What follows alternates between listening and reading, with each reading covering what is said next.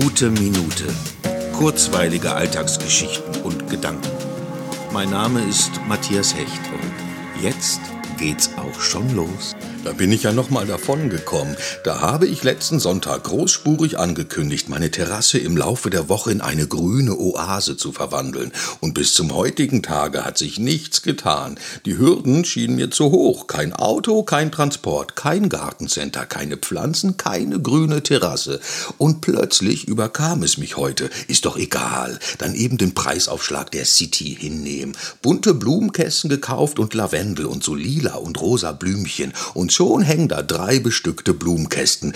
Naja, schon etwas traurig das ganze Ensemble. Noch versinken die Farben im Grau der Hinterhofterrasse. Aber, und das ist das Wichtigste, der Anfang ist gemacht. Es ist eine reale Ausgangslage geschaffen, die Motivation für weitere Fahrtupfer sein wird. Das ist es ja eben immer. Ist der Faden erst einmal aufgenommen, lässt es sich viel leichter weiterspinnen und machen.